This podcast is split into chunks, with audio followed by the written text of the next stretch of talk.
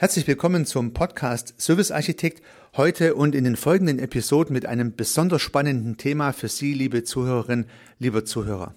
Es geht in diesem Podcast und in den weiteren um Wörter und es geht um eine Matrix, die sich aus diesen Wörtern ergibt und eine Methodik, die ich gern das Schweizer Taschenmesser der Servicearchitektur bezeichne. Es ist die Kernmethode meiner Arbeit und die Kernmethode, um erstmal Ordnung und Struktur in Überlegungen und Bilder hineinzubekommen. Mit dieser Methodik, mit dieser Struktur lässt sich jedes Geschäftsmodell und insbesondere jedes Servicegeschäftsmodell, ja in Anführungsstrichen aufräumen, sortieren. Und dadurch entsteht am Ende ein übersichtliches Tableau, man könnte sagen eine 2D-Darstellung all der Überlegungen, die Ihnen liebe Unternehmerinnen, liebe Unternehmer, so durch den Kopf gehen, die Dinge, die Sie heute feststellen, die Dinge, wo Sie hin möchten, Ihre Visionen, aber auch Ihren Status quo, das lässt sich alles in so einer Matrixstruktur aufbereiten und dann ist es schön übersichtlich an einer Stelle platziert und dadurch können Sie bessere Entscheidungen treffen. Bessere Entscheidungen zur Entwicklung Ihres Unternehmens, bessere Entscheidungen zur Bewältigung einer Krise, bessere Entscheidungen zum Wachstum, zur Skalierung und, und, und. Das heißt, es ergeben sich durch diese einfache Herangehensweise, durch die Wörter, die ich gleich näher erläutern werde, und die daraus entstehende Matrix ganz neue Perspektiven, die sich auftun. Und das möchte ich Ihnen Schritt für Schritt zeigen und dazu lade ich Sie recht herzlich ein.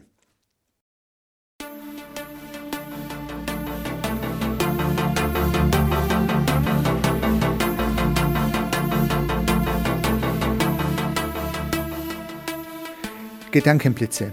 Die schnelle Idee, die überraschende Perspektive für Ihr Business. Lassen Sie sich inspirieren.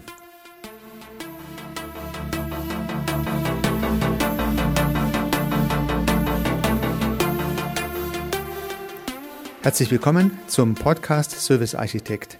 Mein Name ist Heiko Rössel. Ja, der erste Schritt ist die Trennung von Wörtern oder die Betrachtung von Wörtern in ihrer eigentlichen Bedeutung. Und dazu vielleicht eine kleine Geschichte, äh, die sich ja vor einigen Jahren so ergeben hat. Ich habe mich mit einem erfahrenen Manager, der ein ja, mittelgroßes Unternehmen, so knapp 1000 Mitarbeiter verantwortet, mit dem habe ich mich unterhalten. Und er hat in dem Gespräch eine sehr spannende äh, Perspektive gebracht, und zwar zu folgender Frage. Die Frage war, warum unterscheiden sich Kunden für das Unternehmen A zum Beispiel und halt nicht für das Unternehmen B. Warum sind Kunden von den Arbeitsergebnissen der Firma A begeistert und vielleicht nicht so von der Firma B? Also was ist eigentlich der Unterschied, warum Kunden erstmal kaufen und später auch vom Ergebnis begeistert sind? Das war so die Diskussion, die im Raum stand. Und da hat dieser Manager einen kurzen Gedanken geäußert und den möchte ich Ihnen gern wiedergeben, so sinngemäß. Und der ist eine mega Inspiration für mich geblieben. Er hat gesagt, das Thema, um was es sich handelt, davon geht der Kunde immer aus, dass das das Unternehmen beherrscht. Also der Kunde unterstellt, dass das Thema beherrscht wird. Also er unterstellt, dass ein Automobil, äh, äh, zum Beispiel was von Autos versteht. Er der Kunde unterstellt, dass ein Friseur was von Haaren versteht. Der Kunde unterstellt, dass ein Physiotherapeut was von der Anatomie des Menschen versteht. Äh, der unterstellt, dass ein Unternehmensberater was von Unternehmen versteht und so weiter. Der Manager hat damals gesagt, das ist nicht der Unterschied, das ist eine Bedingung. Wenn also der Kunde ein Unternehmen oder einen Berater oder einen Dienstleister sucht für irgendein Thema, dann geht er davon aus, dass dieses Unternehmen das Thema beherrscht. Das ist dann für den Kunde auch kein Differenzierungsmerkmal mehr. Wenn ich also als Heizungsunternehmen sage, ich verstehe was von Heizungen, als Friseur sage, ich verstehe was von Haaren, wenn ich als Physiotherapeut sage, ich verstehe was von der Anatomie des Menschen und so weiter und so fort, dann ist es höchstwahrscheinlich kein Highlight, sondern dann ist es die Bestätigung der Annahme, dass es sowieso so ist. Dadurch entsteht höchstwahrscheinlich nicht der unbedingte Kaufimpuls, weil ich ja im Prinzip gar nicht davon ausgehe, dass es nicht so sein könnte als Kunde. Und damit besteht höchstwahrscheinlich auch nicht die Begeisterung, die am Ende des Tages äh, im Raum stehen kann, wenn eine tolle Dienstleistung, ein toller Service abgeliefert wird und der Kunde sagt, wow, das ist jetzt viel mehr, als ich erwartet habe. Wie entsteht dann diese Begeisterung und wie entsteht eine Kaufabsicht oder und wie können Sie sich denn von Ihrem Wettbewerb abgrenzen, der ja höchstwahrscheinlich auch was vom Thema versteht? Ja, also nochmal zusammengefasst, das Thema, was auch immer Ihr Thema sein mag, ist höchstwahrscheinlich nach dieser Idee dieses Managers nicht der entscheidende Grund, warum Ihre Kunden bei Ihnen kaufen. Und was ist es dann? Ihre Tätigkeiten, Ihre Dienstleistungen, der Service, Ihr Tun, das macht höchstwahrscheinlich den Unterschied aus und das ist der Grund, warum die Kunden zuerst bei Ihnen kaufen im ersten Schritt und das ist der Grund, warum im zweiten Schritt die Kunden vielleicht von ihren Dienstleistungen, von ihren Services, von ihren Produkten, von ihren Lösungen begeistert sind. Also das heißt, die Tätigkeiten machen den Unterschied. Also damals ging es um einen Fachplaner in diesem Gespräch. Also das Unternehmen, um das es ging, plant technische Gebäudeausrüstung und der Manager hat gesagt, dass ihr was versteht von technischer Gebäudeausrüstung, das ist dem Kunde klar, sonst würde er euch gar nicht fragen. Die Planung, das ist der Unterschied. Warum macht ihr die Planung besser als eure Wettbewerber? Warum bekommt der Kunde bessere, schnellere und günstigere Ergebnisse durch eure Planung als beim Wettbewerb? Mit der Planung kann ich differenzieren. Das Thema ist relativ statisch und wird vom Kunde als ja, vorhanden oder die Kenntnis darüber wird vom Kunde als vorhanden unterstellt. Mit den Tätigkeiten kann ich differenzieren. Ja, dass der Friseur was von Haaren versteht, davon geht der Kunde aus. Aber das Schneiden und das Färben, das kann den Unterschied machen. Dass die Kfz-Werkstatt was von Autos versteht, davon geht der Kunde aus. Aber die Art und Weise, wie die Reparatur abgewickelt wird und wie repariert wird, das kann der Unterschied sein. Ja, und das äh, ist natürlich eine spannende Geschichte. Oftmals macht man ja tatsächlich seine Werbung mit dem Thema. Also man preist an, was man beherrscht im Thema. Man hat es ja auch höchstwahrscheinlich gelernt, man hat verschiedene Zertifikate dazu abgelegt, ähm, ja, und sagt ja, ich bin ein Bauunternehmen und verstehe was von Häusern. Ja, aber dass ich was vom Bauen verstehe, auch von Häusern natürlich, aber vor allen Dingen vom Bauen. Das wird meistens nicht so deutlich rausgearbeitet und insbesondere werden die Unterschiede nicht rausgearbeitet, die Highlights in diesem Prozess. Wir haben damals diese Aussage sehr ernst genommen und haben dann immer wieder in unseren Verkaufsgesprächen unsere Methodik hervor, hervorgehoben. Also nicht das Thema, äh, was wir beherrscht haben, natürlich, davon ist der Kunde ausgegangen und wir auch, sondern wir haben unsere Methodik, unsere Herangehensweise, unsere Prozesse, unser Tun in letzter Konsequenz herausgearbeitet und siehe da, äh, wir hatten sehr viel bessere Verkaufserfolge. Vorher waren sie auch nicht schlecht, aber wir haben äh, unsere Kompetenzen nicht bewusst herausgearbeitet, sondern vielleicht mal eher so aus dem Gefühl heraus. Da gelingt ja auch einiges ganz gut. Und höchstwahrscheinlich haben Sie auch schon instinktiv immer wieder mal Ihre Tätigkeiten besonders hervorgehoben und vielleicht nicht das Thema. Aber mit der Matrix-Methode werden Sie fast ein bisschen gezwungen, die Objekte, um die es sich handelt, die Themen Ihres Gewerks sozusagen, zu trennen von den Tätigkeiten und dadurch haben Sie dann einen klareren Blick auf die Möglichkeit der Differenzierung. Wo liegt eigentlich der Unterschied? Wie grenzen Sie sich von Ihrem Wettbewerb ab? Und darum geht es in der Matrix-Methode und heute soll es mal darum gehen, die Objekte und die Tätigkeitswörter, die Prozesse, die Services, die Dienstleistungen zu trennen. Mit dieser Trennung erhalten Sie eine neue Perspektive, eine neue Macht der Gestaltung, ja, so wie ganz im cäsarischen Sinne, dividi et impera, das heißt teile und herrsche. Heute möchte ich mit Ihnen gemeinsam mal für Ihr äh, Business, für Ihr Service- und Dienstleistungsangebot die Themen und die äh, Tätigkeiten trennen. Und dazu macht es Sinn, wenn Sie vielleicht im Nachgang zu diesem Podcast oder jetzt, wenn Sie die Chance haben, einfach eine Pause drücken und mal aufschreiben, was Sie in Ihrem Business so machen. Ja, wenn Sie aufschreiben, was Sie in Ihrem Business so machen, ohne groß drüber nachzudenken, ja, also würden Sie vielleicht hinschreiben, Haare schneiden, Haare färben, Haare föhnen, wenn Sie ein Friseur sind oder Heizungen einbauen, Heizungen warten äh, oder Material bestellen, wenn Sie ein Sanitär- und Heizungsinstallateur sind, ja, oder was auch immer ihre, ihre Inhalte sind.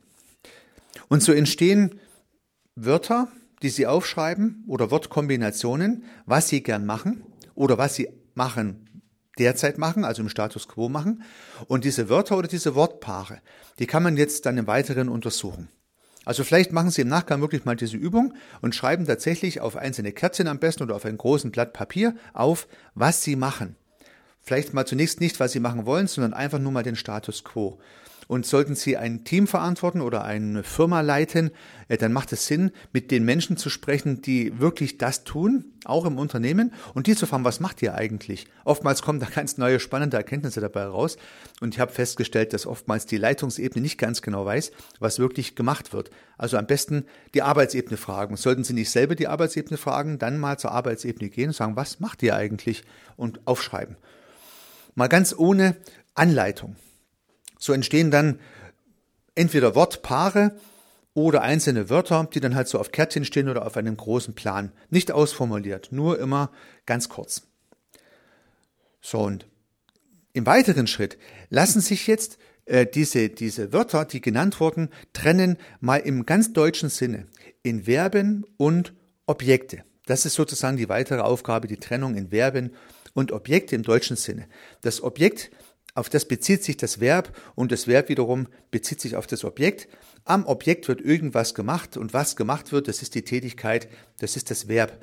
Natürlich kann bei den Kärtchen und bei den Wörtern, die Sie gesammelt haben, auch mal ein substantiviertes Verb dabei sein, sowas wie Beratung, ja. Und wenn jetzt nur Beratung da stünde, dann fehlt halt das Objekt. Und dann könnten Sie sich Gedanken machen oder denjenigen, der es geschrieben hat, fragen, was ist eigentlich das Objekt?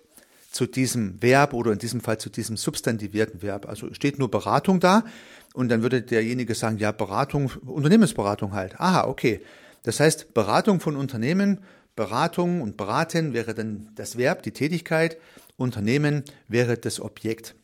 Und dann wäre die nächste Frage, ja, alles im Unternehmen? Nee, eigentlich die Finanzen. Aha, okay. Also eher Finanzberatung. Ja, genau, Finanzberatung. Okay.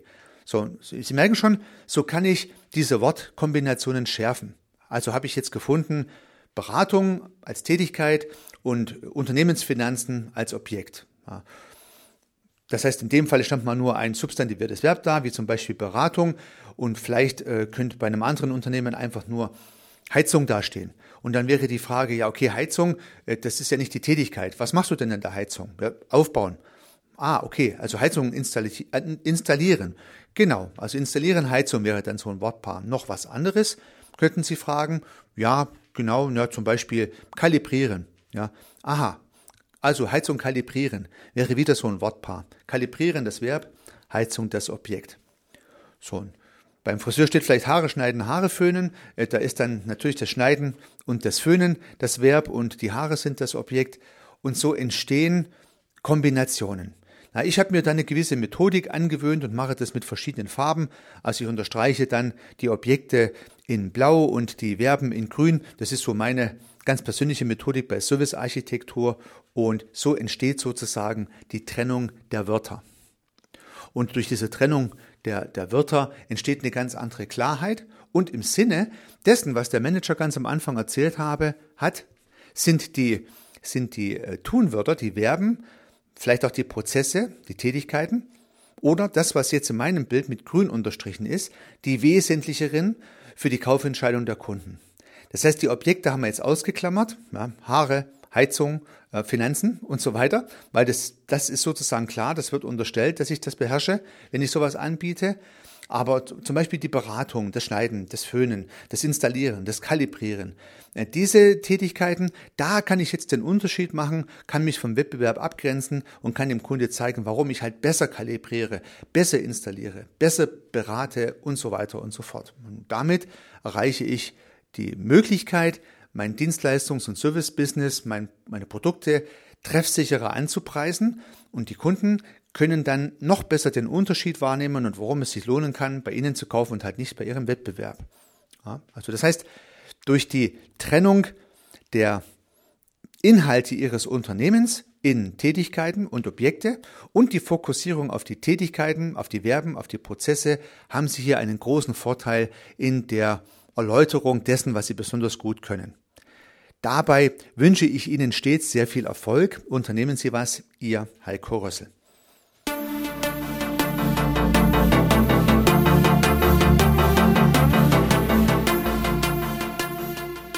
Auch zukünftig werde ich neue und spannende Themen rund um das Thema Service und Dienstleistung beleuchten und Perspektiven dafür anbieten. Wenn Sie keine Episode verpassen möchten, würde ich mich freuen, wenn Sie meinen Podcast in der Podcast-App Ihrer Wahl abonnieren. Und natürlich würde ich mich auch über eine Bewertung oder über eine Rezension freuen. Weiterhin möchte ich auf einen parallel laufenden Podcast von mir hinweisen, in dem geht es um das systemische Denken. Falls Sie sich dafür interessieren, falls Sie diese Methodik für sich verwenden und erschließen möchten, um im Geschäft und im Business, aber vielleicht auch ganz persönlich daran zu wachsen, dann empfehle ich Ihnen den Podcast Systemisch Denken von mir. Sie finden ihn in allen einschlägigen Plattformen und natürlich auch auf meiner Website www.servicearchitekt.com. Ich freue mich aufs nächste Mal. Hören Sie gerne wieder rein. Ihr Heiko Rössel.